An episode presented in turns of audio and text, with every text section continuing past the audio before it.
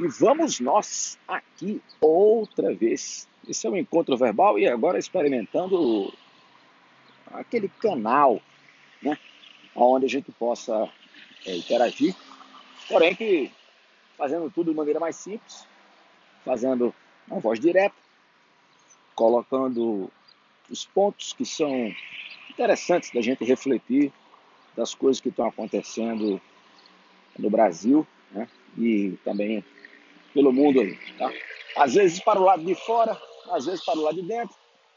Como eu gravo aqui na rua caminhando, eventualmente vai aparecer esse som urbano aí, né? dependendo da hora que se faça a gravação.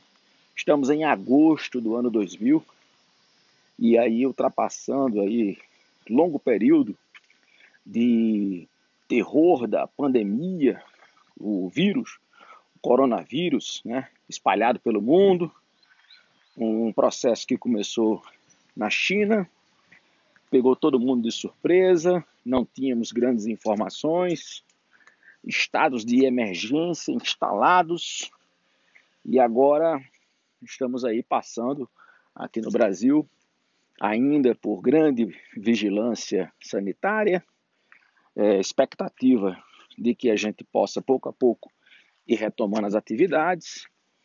Comércio não parou é, em relação a supermercado, farmácia e outros itens que eram considerados de prioridade, né, essenciais, mas outros que não eram tão essenciais já estão voltando também, né, e que são representativos para a economia.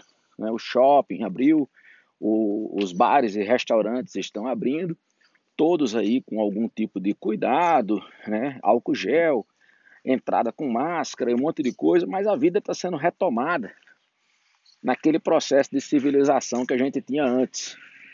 Né? Então, o cenário que a gente tem hoje é um debate interessante porque é a volta às aulas, né? as escolas poderem abrir. E aqui em Brasília, especificamente, na última semana, ou seja, na primeira semana de agosto, nós tivemos aí uma queda de braço né, judicial. De um lado permite abrir, de um lado não permite, entra juiz, entra é, procurador, desembargador, e aí, nessa queda de braço, as escolas não têm previsão para abrir. Mas o fato é que, aonde é mais seguro bancos, lotéricas, restaurantes, shoppings. Né? A gente tem agora eventos esportivos, né? mesmo sem torcida, mas os jogadores estão em campo. A gente precisa refletir um pouco sobre o que está acontecendo e sobre o papel que a escola tem. Por quê? No início de tudo, né, quando as coisas estavam acontecendo de maneira planejada, as escolas tinham um programa e tinham em cima desse programa uma metodologia para a aplicação desse programa. Com o decorrer da pandemia, que todo mundo foi para casa, as aulas tiveram que acontecer pela internet, em alguns lugares ficou muito tranquilo. Famílias que têm é, poder aquisitivo, que tiveram internet, tiveram como manter seus filhos de forma até paliativa com as aulas online. Mas tem determinados lugares do Brasil, né, e até nas grandes cidades, nós temos muitas famílias que não têm condições né, técnicas, ou seja, financeiramente falando, não têm o telefone celular, o tablet ou o computador para fazer esse tipo de aula online. E aí, as escolas estão precisando aí de determinado suporte para fazer né, o que os mais antigos conheciam com aquele modelo dos telecursos, né?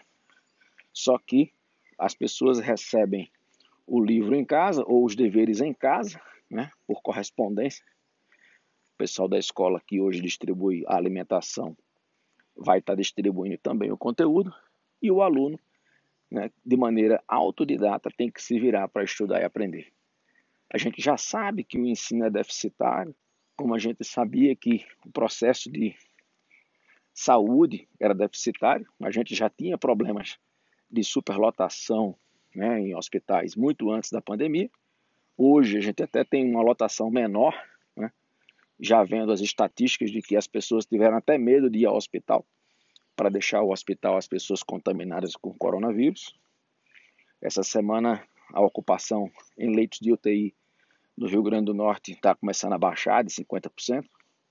Portanto, teoricamente, a gente tem agora dois problemas, né, que é o retorno às atividades nas escolas e as pessoas também entenderem que, de alguma sorte, vão receber a assistência à saúde, né, que a assistência à saúde ela não está colapsada como se esperava, é, de acordo com aquelas imagens que passavam no começo do ano, né, em março, né, e, e da Itália, norte da Itália, o pessoal estava em pandemia total com superlotações né, e inevitáveis óbitos por falta de assistência médica. Então, essas etapas estão razoavelmente superadas, apesar de que a gente não tem, entre aspas, a ciência né, para defender aí uma cura ou uma vacina preventivo é, com esse coronavírus. Mas tem uma série de tratamentos, tem uma série de recuperações, algumas pessoas se recuperando de maneira mais mais tranquila em casa, outros recebendo assistência hospitalar, né? outros com medicação é, até em UTI, né? mas conseguindo se recuperar. Temos óbitos, né? os números chegaram agora a passar de 100 mil, que são atribuídos ao coronavírus no Brasil, né? e é triste, mas é, é um valor equivalente ao número de óbitos que a gente tinha de todas as outras doenças né, o ano passado a gente tem aí um, um processo até controverso, achando que o coronavírus tomou o espaço né, da, das outras doenças, fazendo com que uma pessoa que fosse a óbito por uma doença, né, qualquer que seja, parada cardíaca, o coronavírus vai lá e toma o lugar dela, antecipa, né, acaba com a validade. Então é, um, é uma doença muito séria porque ela elimina um pouco da sobrevida que a gente tem. Então, vencendo a etapa do terror, encontrando suporte na saúde, a pergunta que fica é: e os jovens? E os estudantes? Quando que irão retomar é, o modelo metodológico? Porque o que acontece? O ensino à distância, ele é, é sabido, é certo, ele é muito importante para a gente porque facilita a disseminação, escalabilidade, um monte de coisa. Mas as escolas não tinham planejado isso. Tá? O curso não era desse, desse modelo. Tá? Não dá para você pegar uma criança de 3, 4 anos e colocar ela num EAD. Não tem pedagogo que controle a criança pelo, pelo Skype ou por qualquer outra ferramenta eletrônica. Precisa sempre que tenha um outro adulto do outro lado da tela acompanhando. E isso, de certa forma, não são todas as famílias que estão conseguindo. Tá? Não conseguem porque não tem recurso e aquelas que têm o recurso também precisam usar o recurso né, para trabalhar porque estão trabalhando remotamente. Então é um, é um momento importante né, para a gente compartilhar, pensar e aí ver como é que a gente sai do outro lado. O que não pode ser feito é ficar esperando que algum dia tratem né, esse problema que a solução dele só vai ser dada quando tiver uma vacina. A gente já conhece o vírus da gripe, que tem uma contaminação análoga, e mesmo com vacina, ele não impede a contaminação. Ele diminui sequela, diminui prevalência, né? diminui algumas coisas, mas ele não resolve 100%.